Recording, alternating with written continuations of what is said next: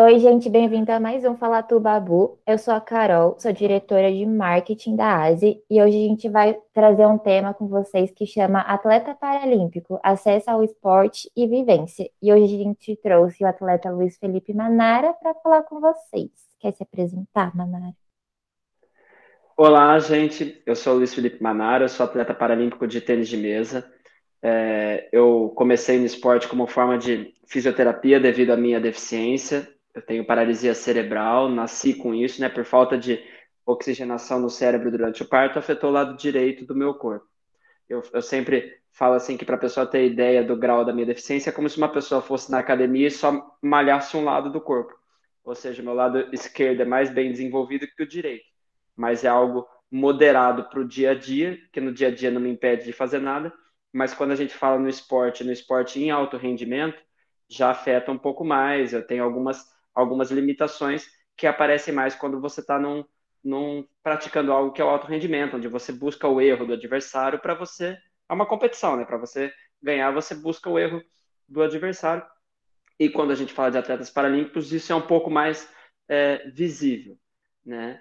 Uh, tem algumas conquistas, como, se eu não me engano, ganhei seis ou sete campeonatos brasileiros já, sou bicampeão pan-americano, é, vou para minha segunda Paralimpíada, né, já que eu participei do Rio em 2016 e agora estou aí na as vésperas de embarcar para Tóquio para disputar o, os Jogos. Acho que é mais ou menos isso. Tenho 29 anos já, já estou quase no, da metade para o fim da carreira já. Vamos ver quanto tempo mais o corpo o corpo aguenta.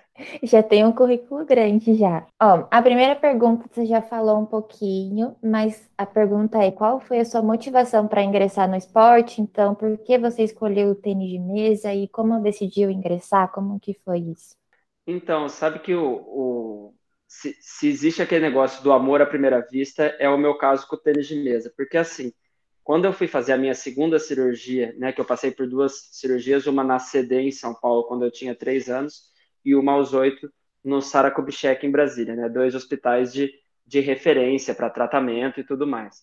É, e nessa segunda cirurgia, é, até e, e, não só para cirurgia, para movimentar mais o lado direito do meu corpo, a mão, tudo, porque as duas cirurgias foram na perna. Eu nunca fiz nada do, na parte superior. E daí ofereceram tênis de mesa como prática, né? Pra, só que daí para jogar com a direita, e eu sou canhoto, né? Só que antes de começar essa atividade, teve um aniversário de uma amiguinha da escola na época, e na casa dela tinha uma mesa de ping-pong. Eu simplesmente não consegui interagir com o resto da festa e fiquei só na mesa de ping-pong jogando. E eu vi que, assim, por exemplo, eu sempre fui meio ruim nos outros esportes, apesar de gostar de praticar. Futebol era ruim, basquete era mais ou menos, mas o resto era muito ruim. E no tênis de mesa eu vi que eu levava uma certa vantagem. Então nessa festa de aniversário eu fiquei só na mesa de ping-pong. Quando eu comecei a fisioterapia, eu jogava com o lado direito e eu achava péssimo, porque eu perdia para todo mundo. Daí eu fiz um combinado com a minha professora, a fisioterapeuta, né, porque eu nunca me esqueço o nome, a Alessandra, que eu falei assim, olha, para eu poder é, vamos fazer um combinado. Eu vou, tre eu vou fazer tudo que você mandar na aula, mas nos 10 minutos finais você vai deixar eu jogar com a esquerda para eu, eu jogar melhor. E daí foi crescendo a minha paixão. Quando eu voltei para Mojimirim, eu comecei a praticar no clube, no Clube Mogiano, que foi até onde eu joguei até meus até 2014, se eu não me engano. Daí eu comecei a praticar mais é, o, como esporte mesmo, mas eu era meio preguiçoso no começo, fazer como hobby, e depois, naturalmente, foi a, a aumentando o nível até virar minha profissão. Ah, entendi. Então você já chegou a praticar outros esportes também. Ah, até, até, eu não digo assim que até hoje, porque até porque nós estamos no meio de uma pandemia, faz muito tempo que eu não faço nada além de treinar. Mas eu gosto muito eu, e eu sou muito apaixonado por esportes, né? Por exemplo, eu sou aquele cara que, tanto é que a gente está em vista aí de começar a, os Jogos Olímpicos, eu preciso até ver como que eu vou fazer minha rotina para acompanhar as coisas de madrugada, porque eu gosto de acompanhar tudo quanto é tipo de esporte. E quando envolve brasileiro na disputa ainda, eu sempre estou torcendo. Posso, pode ser no esporte que eu não entendo nada, mas eu estou lá tentando torcer, acompanhar de alguma forma. É muito bom. É, a próxima pergunta é assim, para você contar um pouco da sua experiência, da sua carreira, então uma linha do tempo de como começou até como está agora, como que foi para você tudo isso? Então, eu comecei a praticar como esporte mesmo depois dessa fase de fisioterapia, que eu era muito pequeno, né? Foi, se eu não me engano, foi entre 2004 e 2005 lá no Clube Mojano em Mogi. Eu, só que eu fazia, eu treinava duas vezes por semana e tudo mais, e era como hobby. Daí nos finais de semana eu jogava a Liga Paulista, que, né, que abrange aí o pessoal, a turma aqui de Piracicaba, que é por onde eu jogo hoje, e as cidades aqui perto e tudo mais. Uh, só que em 2008, se eu não me engano, 2008, é, eu não lembro ao certo para quê, mas eu com em conversa com meu pai e com a minha mãe, a gente via a necessidade de eu conseguir como se fosse uma carteirinha uh, que, que comprov... não que comprovasse minha deficiência, mas não sei, alguma coisa que eu ia fazer, que eu precisava de uma carteirinha que tivesse, como se tivesse um, um, RG para pessoa com deficiência, entendeu? E eu vi que tinha uma competição de tênis de mesa e, eu, e a gente resolveu ir para ver se tinha algo assim lá, totalmente é, a Deus dará. Assim, nós fomos para ver como era a competição, só que era uma etapa do campeonato nacional na época.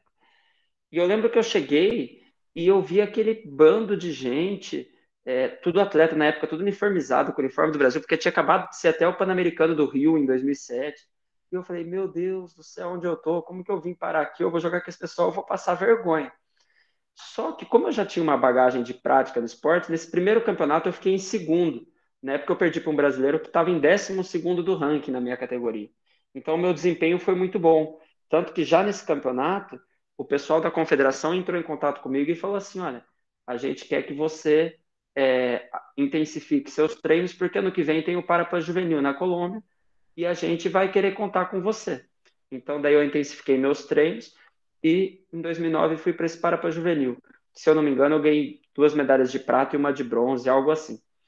E só que daí entrou 2010, eu entrei na faculdade, eu sou formado em jornalismo, eu fiz Mackenzie São Paulo, tinha até uma bolsa para jogar pela faculdade, cheguei a jogar alguns torneios pela faculdade, e eu tive que conciliar conciliei um pouco o esporte. Em 2012 ganhei meu primeiro brasileiro e quando eu acabei a faculdade é, me convidaram para fazer parte da seleção permanente que visava a disputa dos Jogos do Rio.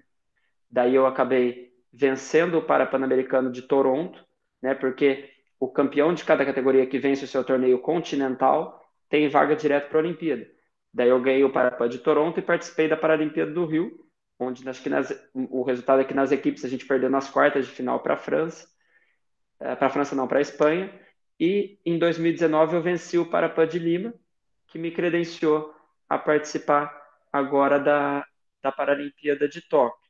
Né? E entre isso, daí tem, como eu tinha comentado, alguns títulos brasileiros, medalhas em etapa do circuito mundial na Europa uh, e aqui nas Américas, mas é a primeira vez que eu vou que eu vou jogar tênis de mesa em território asiático. Nunca, nunca fui para, nunca fui para China nem nem Japão. Então vai ser minha primeira experiência de jogar tênis de mesa em países que têm tradição nesse esporte.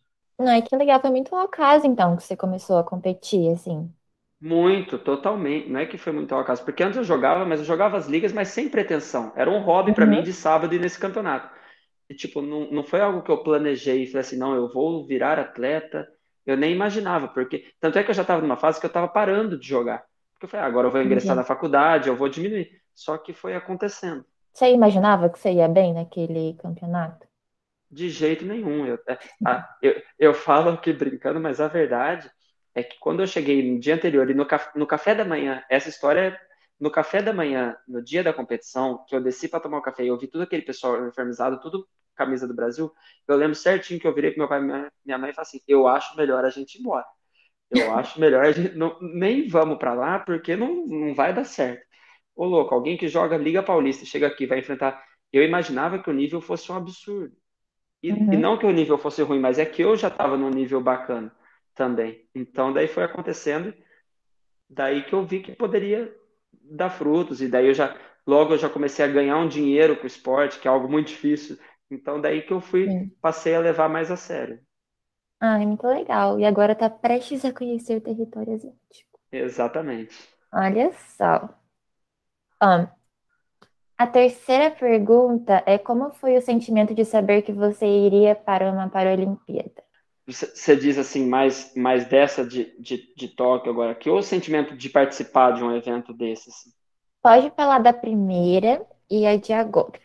O, o sentimento é bem bacana e eu acho que assim é, se confunde, é, porque, por exemplo, quando você vai jogar um Pan-Americano e você vê que vale que o campeão vale vagas para os Jogos Olímpicos ou, ou, Paralímpicos, no caso, é um negócio assim muito fora da casinha, assim muito muito diferente. É uma competição que vale muita coisa. Você fazer, é, por exemplo, é, eu, eu, sempre puxo o exemplo para o pessoal ter a noção do que é, mas eu acho até que tem, porque quando a gente fala de Jogos Olímpicos, todo mundo sabe o que é. Mas é igual o jogador de futebol querer participar de uma Copa do Mundo. Todo mundo, todo jogador de futebol sonha um dia fazer isso. Então, é, em Toronto foi assim, e eu lembro que eu cheguei na final contra um, um americano. Ele era muito americano, muito americano, tanto é que ele chamava Sheng Ming. Super americano. Nossa, deve ter nascido no Arizona. Super. Daí, hum.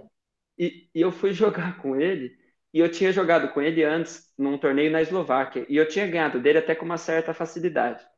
Só que a tensão da final, eu entrei em choque, eu entrei meio que em pânico durante o jogo eu não conseguia desempenhar um tênis de mesa. Não digo nem meu, meu melhor tênis de mesa. Não tava, no primeiro set, eu até ganhei o primeiro set, mas eu não conseguia desempenhar nem o, o mínimo para ganhar aquele jogo com tranquilidade. E, e daí eu lembro que eu voltei no tempo técnico para o meu técnico e eu falei assim: agora ele vai me dar um, uma bronca, né? Porque o esporte de alto rendimento é assim, às vezes o técnico fala uhum. até palavrão para você, é um, é um, negócio que é, envolve muita atenção no momento. A hora que ele foi começar a me dar uma bronca, eu falei assim, ó, então, é, Paulão, né, que chama Paulo Camargo, meu técnico. Assim, Paulão, você vai devagar que eu tô meio nervoso, vamos ver o que... E ele entendeu, ele conseguiu ter o feeling na hora de entender o, o, o que que é isso. Eu não sei se eu tô falando para a mesma turma, mas ali na, o pessoal do Unicamp também tem, por exemplo, o pessoal de ciência do esporte, tem toda essa galera que, uhum. que coisa. Né? E, e, e, e, o, e o fato dele conseguir ter essa, essa leitura naquele momento de que se ele me desse uma bronca só ia piorar a situação, uhum. foi um feeling muito bacana da parte dele. Tanto que, quando eu tinha programado na minha cabeça que se eu ganhasse o Pan-Americano de Toronto, a minha comemoração ia ser com a minha família. Eu ia pular o aparador e ia comemorar com a minha família na arquibancada. Só que, como ele foi muito importante para mim naquele momento, eu corri para ele e abracei ele. Só que demora a cair a ficha que você vai participar de uns Jogos Paralímpicos. Depois que cai a ficha e você chega nos Jogos Paralímpicos, é difícil cair a ficha de novo que você está lá, porque é uma primeiro que tem a vila que é do tamanho de uma cidade, é uma cidade dentro de uma cidade, tem tudo dentro da vila, desde hospital a, a tudo, tudo que um atleta precisa vai ter ali na vila. No caso agora de Tóquio, vai ter literalmente um hospital, porque vai ter até uma ala separada para os atletas que Deus me livre pegarem Covid e tiver que ficar isolados lá. E outro susto, por exemplo, agora falando até para o pessoal aí que faz nutrição, é a hora que você entra no, no refeitório. Por exemplo, o refeitório no Rio, ele era do tamanho de oito maracanãs.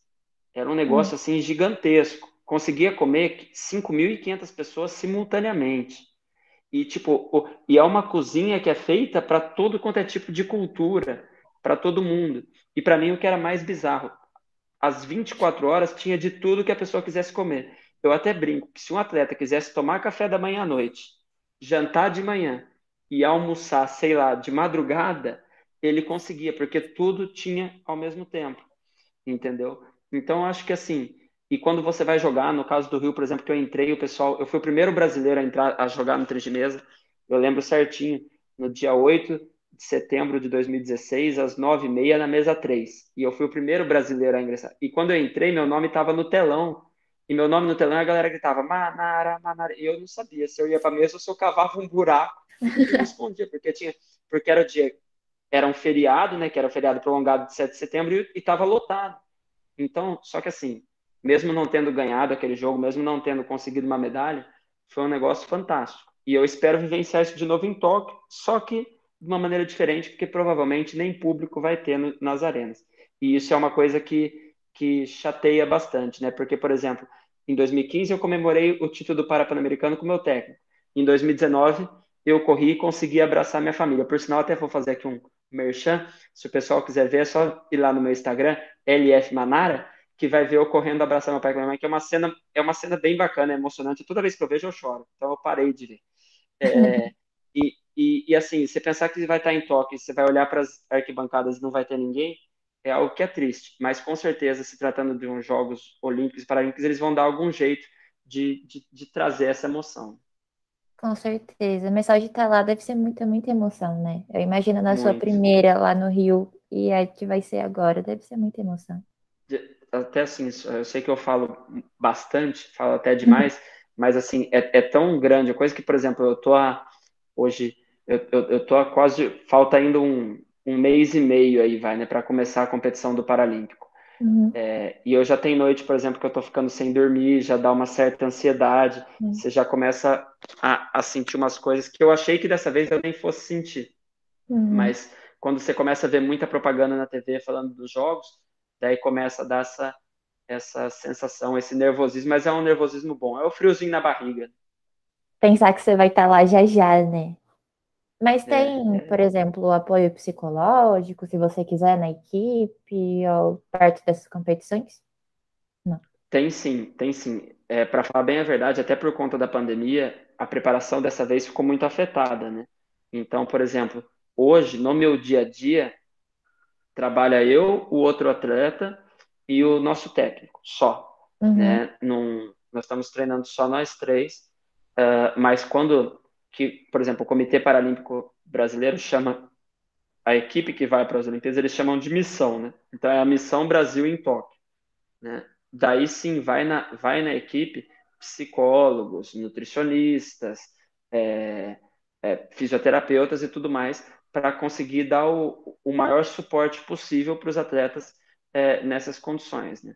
A gente até e até brinco que, por exemplo, são, são alguns dias, aí um mês, que nós somos verdadeiros, assim, artistas, porque, por exemplo, no Rio, ou até quando você vai para Pan-Americano, você sai na rua, o povo pede para tirar foto, que o povo pede, o povo pede autógrafo, por exemplo, o povo pede autógrafo para mim, eu fico morrendo de vergonha, porque eu, tenho- porque eu acho muito bizarro eu dar um autógrafo, sabe? Aham. Mas, mas é uma sensação, assim, bem diferente e tem toda uma estrutura para a gente sim, conseguir o melhor da performance, né?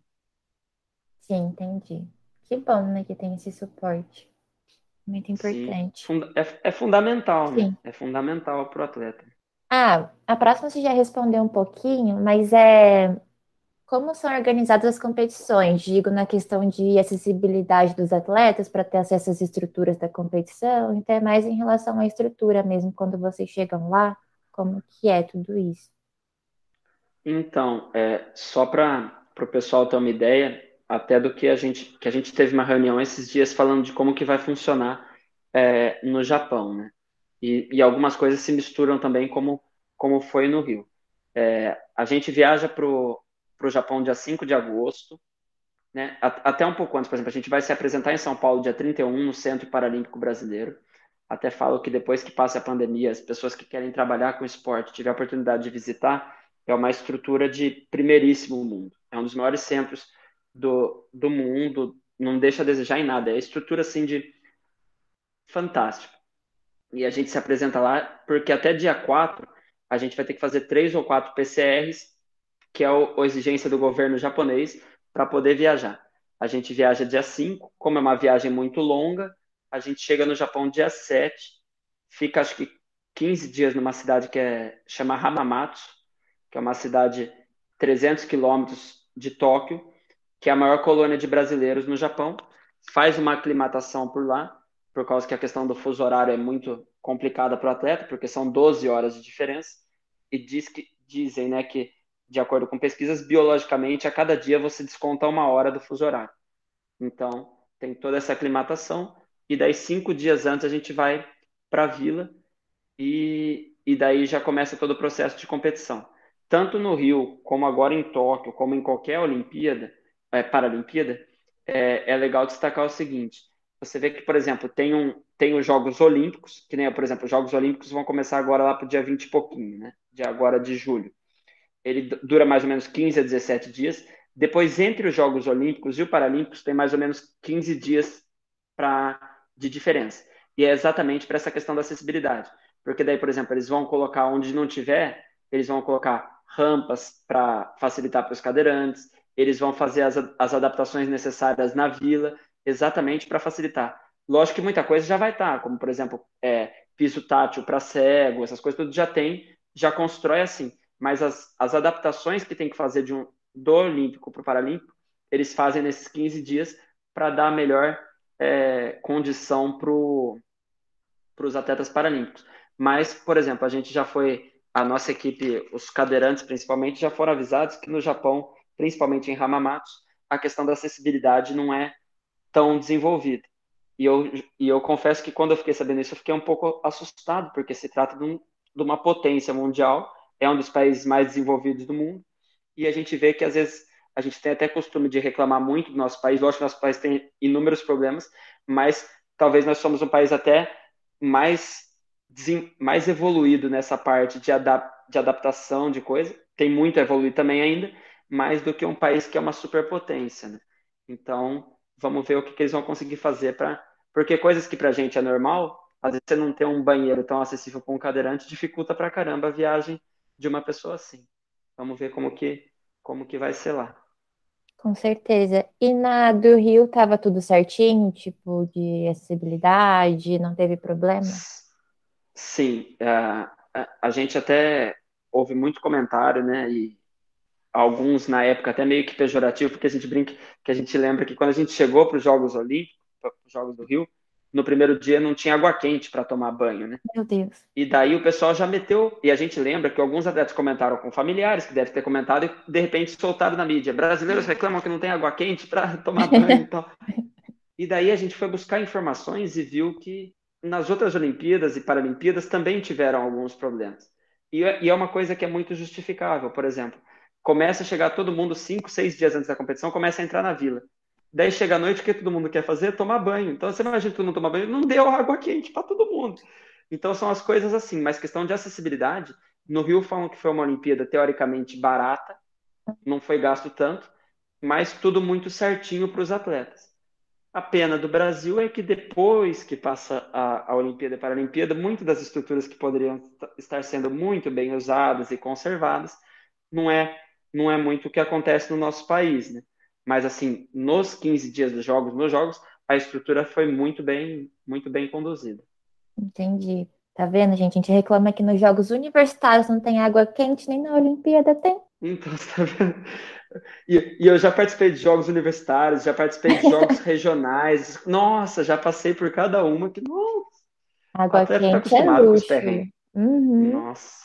Tá, deixa eu ver a próxima pergunta. Ah, a próxima pergunta é se você percebe que ainda existe algum tipo de preconceito contra atletas paralímpicos, se não são tão levados a sério quanto, ou qualquer outro tipo de preconceito. Ah, eu, eu acho que assim, a questão quando a gente fala de, de preconceito, o preconceito sempre existe, não é só na questão do atleta paralímpico, é na questão de, de vários, dos mais diversos níveis da sociedade, às vezes é por causa de peso, às vezes é por causa de cor de pele, às vezes é por causa de qualquer coisa, e a gente vê que isso é algo ainda que está muito difícil de ser superado. Eu tento ver o copo mais é, meio cheio do que meio vazio, eu acho que a gente está avançando em questões assim, só da gente debater mais sobre isso, só da gente, é, por exemplo, se indignar com algumas situações que acontecem, já mostra que o pessoal está um pouco mais preocupado com isso do que antes né? Uh, talvez quando você, você trata de atletas de alto rendimento no, no esporte paralímpico, não tenha tanto preconceito.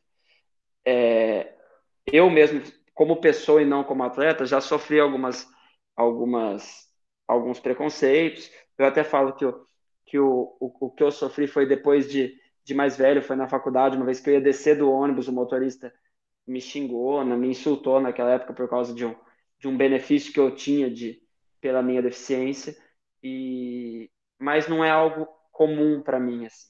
O que o atleta paralímpico reclama muito e que a gente se indigna de, de certa forma é que a gente é visto muito como é, superação. Por exemplo, hoje diminuiu um pouco, mas você vai ver passar uma matéria sobre atletas paralímpicos na TV, é, todo mundo fala, nossa, um atleta que superou os seus limites e mesmo com a deficiência ele chegou lá. Cara, com todo respeito, eu, eu cheguei lá e qualquer outro atleta paralímpico chegou lá porque a gente treina igual uns condenados, a gente treina absurdo, a gente faz do esporte, é, é, o no, é a nossa vida o esporte, né? Eu estava conversando um dia com um cara que é ruim de esporte paralímpico, assim, eu acredito que a maioria vai conhecer, quem não conhece é só dar um Google, um tal de Daniel Dias da natação. ele é, meio, ele é meio fraco porque ele só tem 23 medalhas paralímpicas, assim, se não me engano, são 15, são 15 ou 16 ouros, ele já ganhou três vezes o Lawrence do esporte, que é como se fosse o Oscar do esporte, ou seja, ele é, ele é assim, ó concurso, ele é, ele é desses extraterrestres, né? Então, é, ele falou assim para mim, eu não aguento mais dar entrevista, isso acho que foi na Rio, e o cara chegar e falar para mim que é superação, cara, não é superação, eu treino igual um condenado. E, e a gente viu isso muito legal, a, a forma como a torcida, como foi na Rio. No primeiro dia no Rio de Janeiro, ainda vinha aquela pessoa e falava assim: é, você perdia? Ah, coitado, perdeu, tal, não fica assim. Nos, foi passando as Paralimpíadas, já teve gente que falou assim: oh, você perdeu ali, mas você podia ter ganho.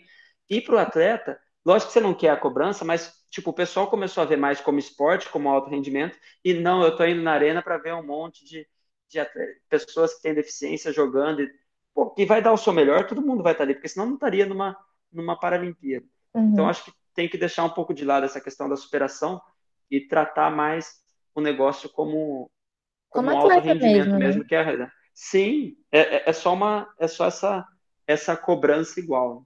Entendi. Eu nunca tinha parado para pensar nisso, sabia? Das notícias que sempre falam como superação, eu nunca tinha parado para pensar. É muito verdade. É que assim, isso, não, isso melhorou. A verdade é que isso melhorou. Antes era mais assim. Uhum. Entendeu? Tipo, é, por exemplo, é, hoje até veio um pessoal aqui da, da, da IPTV, veio aqui fazer uma matéria com a gente, e o cara já não tratou disso. Mas você pegava um tempo atrás, era a primeira coisa que o cara falava. Era hoje já está melhor, mas ainda acontece. Mas é tá, tá avançando. Tá, pouco a pouco a gente chega lá, né? Sempre. Passinho de formiguinha. É, a próxima pergunta é qual foi o momento mais marcante da sua trajetória esportiva? Qual você acha que foi o ápice, assim, da sua felicidade ah, no esporte? É, isso é, é tanto a vitória no PAN de Toronto quanto a, a de Lima, né? A de Toronto, uhum. que como eu disse, que eu fui, que eu fui correr e abracei o, o, o, meu técnico, e a de Lima, que eu já falei pro pessoal visitar o meu Instagram, ele é Manara, e, e que eu vou correr, e que eu corro e abraço minha mãe com meu pai. Porque, assim, é, é legal que, mesmo em Lima, que eu tinha pensado que, que se eu ganhasse eu ia correr abraçar eles, na hora você não pensa em fazer isso, você só faz entendeu? Tipo, você pode até ter programado, mas né? Porque se quando você programa, eu teria pensado um jeito de correr mais bonito, um jeito mais vistoso. E não, você vai, você só faz. Uhum. Porque na hora você não, você não, você não pensa. É muita emoção. Tá? Né? Eu, eu falo assim que que é um negócio muito dá uma descarga de adrenalina na hora, que eu lembro assim que parece que você fica você fica meio perdido até assim, meio é, você fica em êxtase, né? Igual o pessoal fala, você fica muito você fica meio que louco, porque você não sabe se você comemora, se você chora, se aquela coisa que dizem que passa um filme na cabeça é absurdamente verdade. É, por exemplo, quando toca o hino nacional e começa a subir a bandeira, o nego fala, todo, tem muito atleta que fala isso, nossa, porque ali eu vi passar um filme na minha cabeça do esforço, do que minha família fez por mim, do que eu fiz no esporte eu sempre falava assim, nossa, o cara pensa muito para falar isso, puta clichêzão, né? Mas é verdade, tipo, é exatamente o que acontece. É, por exemplo, em Lima, agora, depois que eu comemorei com os meus pais, eu fui, passei na zona mista da entrevista lá para os uhum. repórteres, uhum. e eu fui passar por trás que eu tive, tinha que ir para a turma do exame antidoping. E, e até o cara já estava me acompanhando, porque fica como se fosse um cara te acompanhando em tudo que você faz. Você vai no banheiro, ele Sim. vai junto, em todo lugar ele vai junto, porque ele tem que. Jura? É desse jeito. Juro. Por quê? Tanto é assim que pra, porque porque para você não, por exemplo, usar uma urina adulterada, uma ah, coisa assim. tá, tá. Até porque tanto é que assim, só para o pessoal ter uma ideia, que por exemplo, quando você vai fazer o teste antidoping, literalmente o cara fica dentro do banheiro com você. Tipo, ele fica olhando você fazendo xixi. A, fazendo xixi, porque é a, é a função, é a função dele ali, exatamente para a pessoa não burlar. E eu lembro que ele dava risada, não na parte que eu fazia xixi, mas na parte que eu ia para a sala antidoping, porque eu pulava, quase que eu dei em cambalhota, porque tipo, eu vi que aquela hora eu podia extravasar, que não tinha mais ninguém vendo, só ele e a fisioterapeuta que estava me acompanhando, porque sempre alguém da delegação do Brasil também acompanha você. Uhum. Cara, eles falam, é, a Cris, né, que é a fisioterapeuta, até veio falar comigo depois, cara, você não parava de pular, e eu falo assim, eu não conseguia parar de pular, porque eu tava muito, é uma sensação de felicidade, assim, absurda. Então, com certeza, esses foram os, os dois momentos mais, mais marcantes da minha trajetória. Espero que venham mais alguns ainda. Vai vir, vai vir. É, a próxima pergunta é a penúltima já. É, como está sendo a sua rotina para a preparação da Olimpíada de Tóquio? Ah, a, a rotina está sendo bem bacana é, dentro das possibilidades que a, que a pandemia permitiu, né? Porque, por exemplo, eu, ano passado é, eu comecei o, o, ano treinando a todo vapor, uh, veio a pandemia, a gente teve que parar, e daí, como todo ser humano, não sabia se você ia ficar em casa 15 dias, um mês, dois meses, e a gente não voltava a treinar. Daí veio a notícia que a, que a, que a Olimpíada e a Paralimpíada tinha sido cancelada, tinha sido adiada, cancelada não, não tinha sido adiada para esse ano, uma coisa que nunca tinha acontecido. A única vez que a Olimpíada tinha sido ou adiada ou cancelada, no caso, foi na Segunda Guerra Mundial. Então era um negócio que, putz, olha, e daí veio aquelas dúvidas na cabeça. Daí, quando eles confirmaram que seria esse ano, a gente voltou. Eu voltei a treinar, por exemplo, em setembro do ano passado. Treinei em setembro, outubro e acho que um pouco de novembro. Começou a dar o pico de novo, a gente teve que parar de treinar de novo. Voltei a treinar em fevereiro, deu mais um pico, parei. Daí, fui voltar mesmo em março. Daí, desde março até agora, eu consegui manter uma rotina de quatro, cinco meses treinando todo dia certinho. Mas, assim, tá difícil de treinar com mais atletas. É, a gente, quando reúne a seleção em São Paulo, tem que tomar todos os cuidados e prevenção para não ter casos de Covid. Então, a gente, eu falo que eu vivo fazendo o tal do teste PCR, que é, que é, é chato de fazer. Assim, o pessoal fala, é muito ruim, realmente é muito ruim, mas eu, como costumo olhar o lado otimista da coisa, é ruim, mas passa muito rápido. É só uma pessoa lá, você dá quase com uma choradinha, acha péssimo, mas acaba rápido, é rapidinho de fazer. Então não tem. Então a gente vive fazendo todas essas coisas, mas uhum. dentro do possível, dentro da possibilidade, foi a melhor preparação possível. E assim, não adianta falar que foi que tá ruim para mim, que não foi o ideal, porque não foi ideal para ninguém, não foi ideal pra ninguém. Não, nem para nós brasileiros, para nós é, nem para o pessoal de fora. Lógico que teve uhum. países que foram mais afetados e menos afetados, mas todo mundo de alguma forma foi afetado. E eu, como eu corro por fora, eu não sou um dos favoritos para medalha. Eu podia até chegar aqui e falar assim, não, porque eu vou lá buscar uma medalha. É difícil, eu vou tentar, mas é difícil. Então, é, para mim é até melhor, se for pensar pelo lado esportivo, nu e cru da coisa, que as pessoas não tenham conseguido fazer a preparação ideal, porque nivela mais a competição. Mas eu sei que não é tão justo isso, porque se fosse se tratando de um Pan-Americano, onde eu entro como uma das pessoas que briga pela medalha de ouro, eu não ia gostar que isso, tá, que isso estivesse acontecendo. Então não tem como eu falar assim, ah, agora eu estou gostando, porque os meus adversários talvez não possam estar tá se preparando tão bem.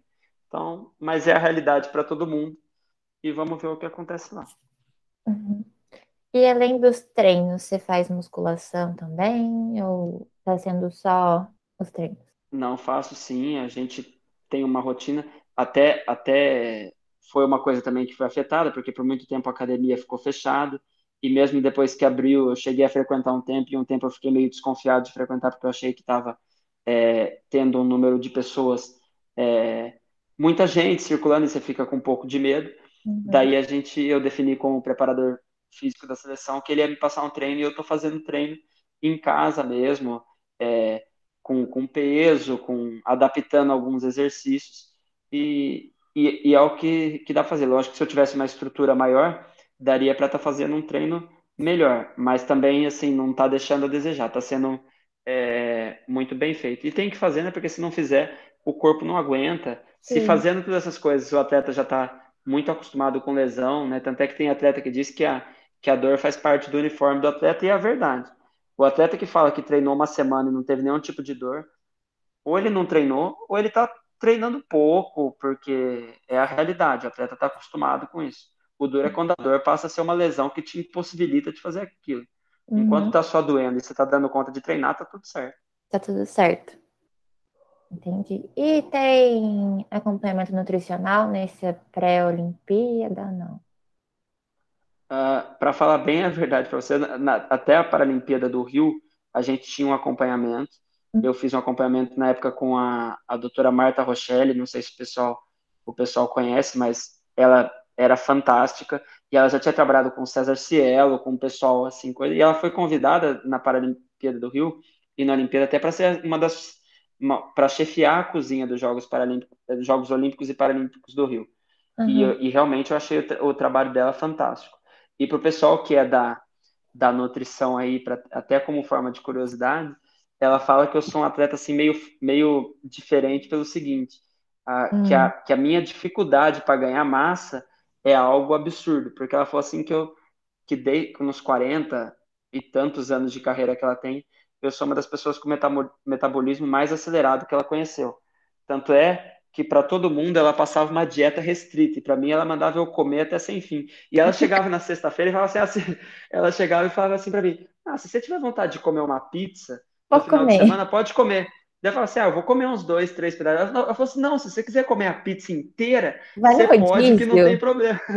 Vai no rodízio, come à vontade, porque eu perdia, eu eu, eu não tinha problema. E eu lembro que eu tive até dificuldade, e eu não sei se o, se o pessoal trabalha com isso, porque assim, é, eu, eu, até, eu até tenho a convicção que perder peso é mais difícil do que ganhar.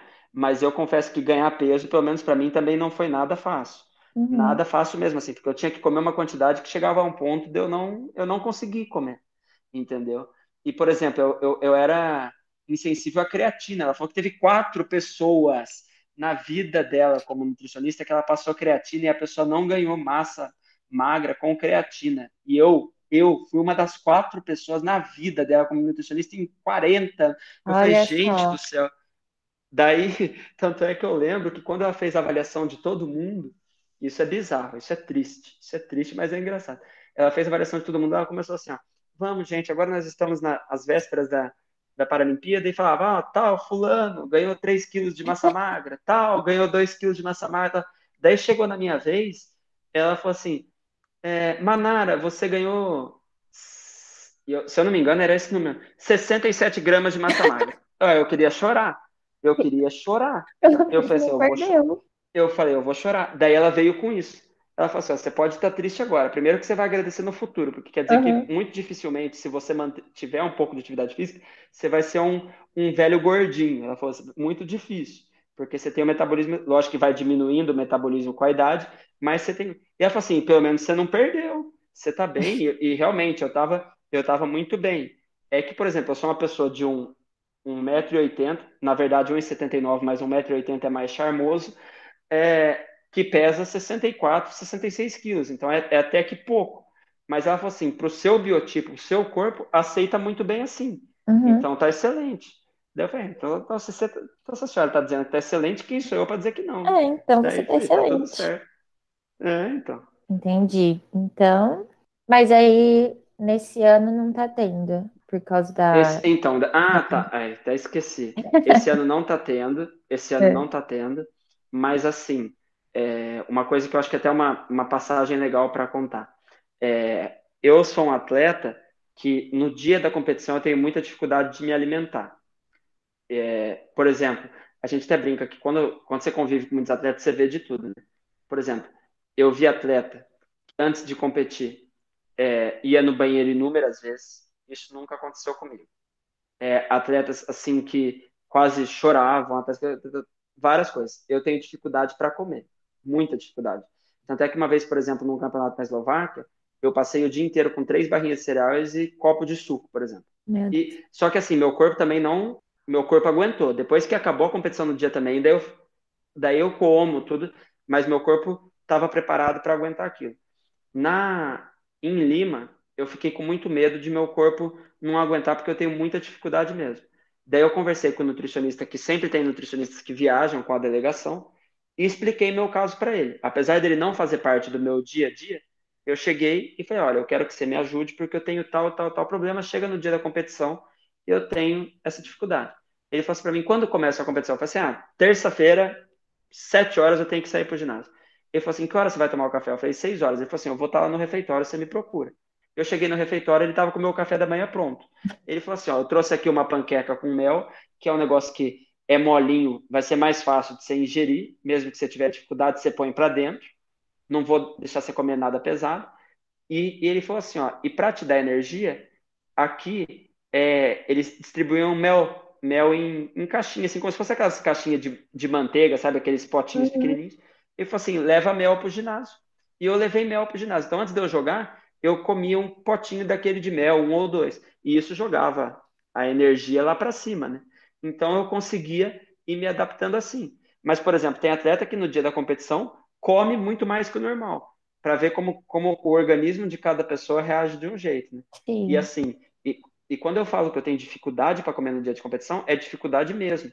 Por exemplo, se eu for comer alguma coisa mais pesada, eu não consigo engolir. Parece que eu vou vomitar mesmo, assim, sabe? Tipo, tem... Então, daí o, nutricionista falou assim, não, vamos fazer de tal jeito, talvez... Ele falou assim, se chegar num caso extremo, a gente, eu vou pedir aqui para fazer uma vitamina para você, você vai passar o dia é. com líquido. Uhum. Eu vou falar para você que é o ideal? Não é o ideal, mas uhum. se a gente tiver que bater até o que você tinha que comer e bater e você tampar o nariz e, e tomar, eu falei assim, não, eu topo tudo, porque eu só não posso passar Sim. mal jogando. Sim. E como eu tenho essa dificuldade, você se adapta do jeito que dá, né? Sim, pra gente ver, cada corpo é um corpo mesmo, né? Cada um reage de um Exatamente. jeito. O nervosismo, a ansiedade. Sim, sim. E a nossa última pergunta. Se você pudesse fazer um pedido voltado para o esporte paralímpico, qual seria? Essa é, essa é a pergunta mais complicada, assim. Eu, eu, eu não sei responder da, da melhor forma, assim, porque eu vejo muita gente é, pedindo visibilidade, né, para o esporte paralímpico. Uhum. É, e lógico que necessita, né? Mas assim, mas eu sou muito, talvez até por ser formado em jornalismo, eu sou muito realista nesse sentido. É, é até um pouco assim de, de prepotência ou talvez infantilidade a gente querer que os Jogos Paralímpicos sejam é, tão assistidos quanto os Jogos Olímpicos. Porque os Jogos Olímpicos movimenta mais, movimenta mais coisa e realmente movimenta mais dinheiro, movimenta mais tudo. Só que se compararmos ao que era o esporte paralímpico em 2004, 2008, para o que é, olha, 2004, 2008, não estou falando há décadas e décadas uhum. atrás, um pouco mais, estou falando de dois, três ciclos olímpicos de diferença. Para o que é hoje, já melhorou demais, melhorou demais. Eu não acho também que vai chegar um dia que, da mesma forma que você liga uma TV e vê um futebol às quatro, você vai ver um, uma competição de natação paralímpico passando na TV aberta num dia em condições uhum. esporádicas, sim, mas não vai ser algo normal. Assim como é, por exemplo, com o futebol feminino. Melhorou sim. a transmissão do futebol feminino, mas é difícil se achar que um dia vai equiparar. Mas eu acho que só de estar tá tendo esse avanço já é um absurdamente fantástico. E, e para o pessoal ter a consciência, que eu acho que daí não é nem um pedido, mas ter a consciência do que é o esporte paralímpico no Brasil, a, o esporte paralímpico hoje tem mais verba do que o esporte olímpico no Brasil. Uhum. Por quê? Porque no esporte olímpico, né? Aí o pessoal fala até que tem uma rincha do olímpico paralímpico, mas eu, eu, eu fujo dessa parte e estou só aqui, tipo, constatando fatos. O esporte olímpico vai para brigar para ficar entre as 20, 15 nações ali no quadro uhum. de medalhas. Mas é a, é a realidade, é, é a realidade, é. porque é difícil. E, e, eu sei quanto que é difícil, porque atleta, tanto olímpico como paralímpico, corta, passa um perrengue no Brasil. Uhum. Mas no esporte paralímpico, o Brasil é uma potência. O Brasil, apesar de não ter conseguido, porque alguns resultados não foram tão dentro do esperado, para a Paralimpíada do Rio, o Brasil pretendia ficar entre os cinco no quadro de medalha. Pô, é uma superpotência. É muito. Uhum. Então, então, tipo, o esporte paralímpico brasileiro é, é bom, uhum. né? É, é, muito bom. Então, acho que só isso já é um negócio que, que se destaca bacana. E daí tem, e tem muitos atletas de conhecidos, como Daniel Dias, é, tem, uma, tem uma menina é, que chama Verônica Hipólito, que se o pessoal quiser pesquisar sobre a vida dela, é uma, é uma atleta, assim, de um nível excelente, uma atleta que passa por inúmeros problemas de saúde, inclusive câncer, já fez inúmeras cirurgias até com câncer na cabeça e sempre está dando a volta por cima e, e tudo mais. Então tem histórias fantásticas e, e, que, e que mostram ali o, o, o, o valor dos atletas e, e, e o valor que é dado a, aos atletas paralímpicos brasileiros. Muito legal. Então é isso, gente. Queria agradecer primeiro ao Manara por ter aceitado gravar esse podcast com a gente, em nome da Ásia e todo mundo que está assistindo. Muito obrigada.